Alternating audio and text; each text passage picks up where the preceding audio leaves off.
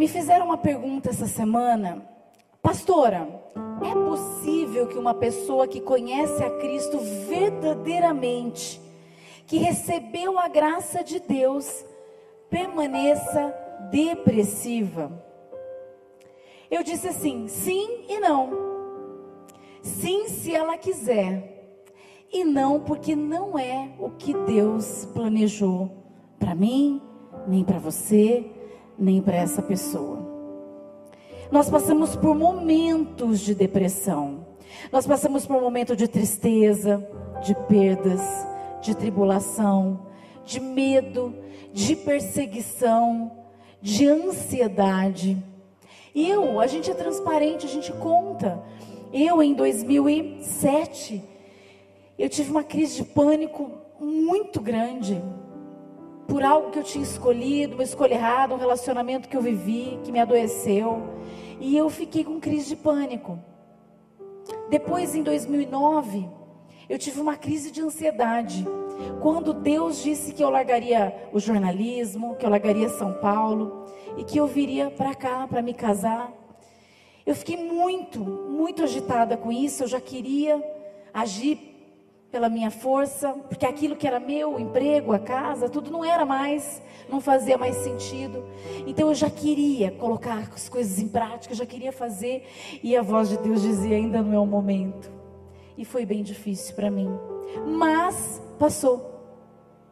Eu tive, eu senti, e eu sei que quem tem, sente os sintomas no corpo, porque o emocional abala o nosso físico.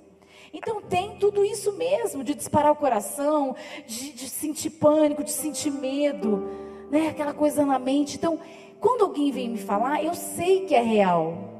Deus permitiu que eu sentisse isso, mas eu não permaneci dessa forma, graças a Deus. E os homens de Deus, na palavra de Deus, a Bíblia é perfeita, porque Deus deixou para a gente modelos de pessoas que também sentiram isso. Quando a gente fala em depressão, o primeiro profeta que a gente lembra é Elias. Elias sentiu medo. Jezabel falou que ia matar os profetas de Deus, que ia atrás dele. Então, a Bíblia diz que ele fugiu, que ele foi para uma caverna, que ele desejou morrer, que ele queria parar com tudo. Sabe quando se sente assim? Elias também se sentiu. Jonas foi contrário à vontade de Deus. Ele não aceitou que Deus quisesse salvar uma cidade pecadora como Nínive. Então ele questionou, falou assim: não, nem vem, eu não vou fazer isso. E a Bíblia diz que ele desejou a morte também. Davi, quando você lê Salmos, meu Deus, como, como ele sofria, como ele tinha angústia, porque ele, ele, ele era perseguido por Saul, o filho dele se voltou contra ele, quis roubar o trono, quis matar o pai. Então você vê que nos Salmos ele está angustiado, mas logo passa e ele louva ao Senhor. Então são pessoas que mostram que nós podemos sim ter momentos de depressão. Nós podemos sim, o crente em Jesus Cristo pode sim ser abatido, pode sim ficar abalado. Nós cantamos aqui, mesmo que eu ficar abalado, né? O teu amor vai me sustentar. Nós podemos ter, nós não temos que viver aquela coisa, não, eu sou fe... Nós temos, Deus permite esses momentos. O que nós não podemos é permanecer assim. E essa pessoa que me perguntou isso, ela foi confrontada por uma pessoa que conhece a palavra de Deus e que sabe aquela coisa assim, ó, minha família é assim, eu sou assim, eu vou morrer assim mesmo conhecedora da palavra. Por isso ela me questionou. Ela falou assim: Pastor, eu não, eu não me conformo que alguém acredite que Deus deseja isso até o fim da vida. Que a pessoa carregue uma carga para o resto da vida. E eu disse: Eu também não concordo. Nós podemos, mas nós não podemos permanecer dessa forma. E se nós acreditamos nisso, quando a gente entende, a gente fala assim: porque você precisa reconhecer que tem, reconhecer que está deprimido, reconhecer que está triste. Quando eu converso com as pessoas e elas chegam para mim e falam, pastor, eu tenho depressão. Eu falo, que, por quê? E aí ali o Espírito Santo conduz um questionário, né? Mas por que, que você tem? Mas por que isso? Por que, que aquilo? 90%, gente, para glória de Deus, a pessoa percebe que ela não tem motivos para estar deprimida. Que ela simplesmente está triste e ela foi no médico, e o médico disse: Isso é depressão. E aí você pega o diagnóstico e fala: Eu tenho depressão. Mas quando você começa a questionar o porquê que você está deprimido, e você entende, você busca a resposta, você fala: peraí, eu não tenho motivo. Então, 90% das pessoas com quem eu converso e que falam não tem motivos para estar tá deprimido. Agora, outros 10 têm. E isso que mais surpreende a gente.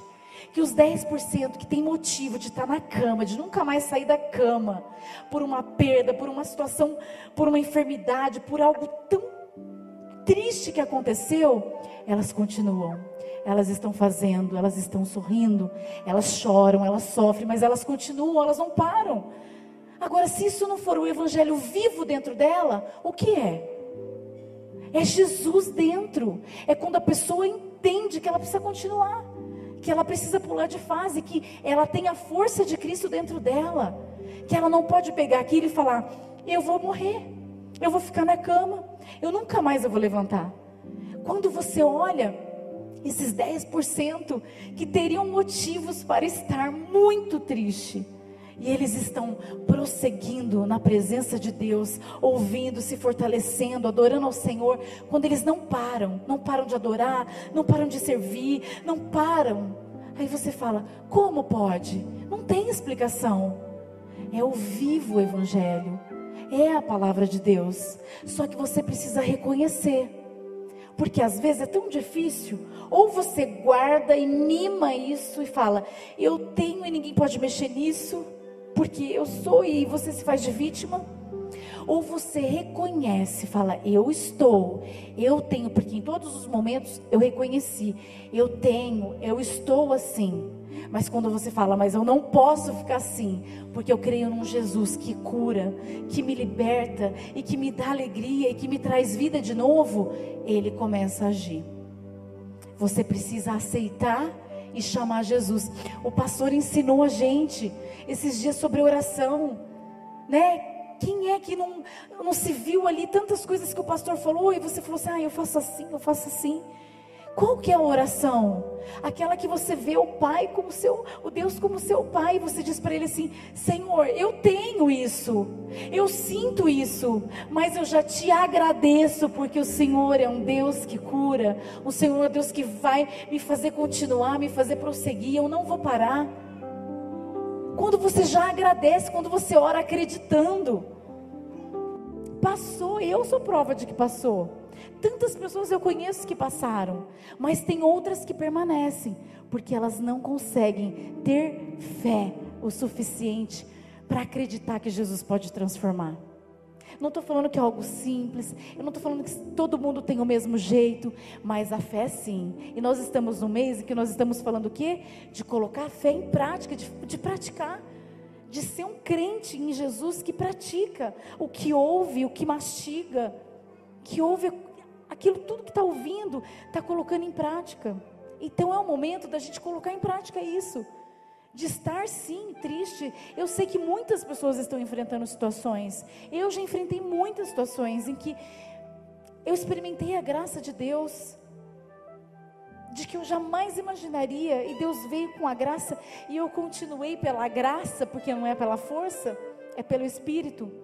E você continua, e você vê, e você passa, e você passa, e quando você vê, você já avançou tanto. O que nós não podemos é parar no meio do caminho. O crente em Jesus, ele pode ser abalado, ele pode estar deprimido, mas ele não pode permanecer dessa forma. E quando eu falava com essa pessoa, eu falei assim: essas pessoas que estão batendo de frente e, e, e é, defendendo né, essa postura, elas são pessoas que vivem na reserva. Sabe a reserva do carro? Vive na reserva. Não vive tudo que tem para viver, sabe por quê? Porque Deus tem todo dia um tanque cheinho para gente. Um tanque cheio de possibilidades, de sonhos, de vida para nós.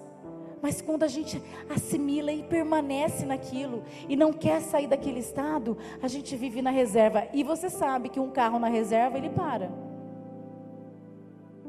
Não, a gente tem que experimentar esse tanque do Senhor. É isso que Deus quer de mim, é isso que Deus quer de você, e por isso que nós temos que colocar nossa fé em prática. Eu não estou dizendo que você não sente, eu não estou dizendo que você. Não tô, eu, eu, eu não estou querendo dizer que você está errado de sentir tudo que você está sentindo. Mas o que eu quero dizer é que hoje, nessa noite, Jesus está dizendo: eu posso mudar a sua situação. Eu posso tirar você desse estado. Você só precisa pedir para mim. Você só precisa reconhecer, porque você tem grandes coisas para viver. Eu tenho tantas coisas para mostrar para você, tantas coisas para fazer na sua vida, e eu posso mudar essa sua fase. A segunda carta aos Coríntios que o apóstolo Paulo escreveu diz assim: De todos os lados nós somos pressionados, mas não desanimados. Nós ficamos perplexos, mas não desesperados. Nós somos perseguidos, mas não abandonados. Mas não abatidos, mas não destruídos.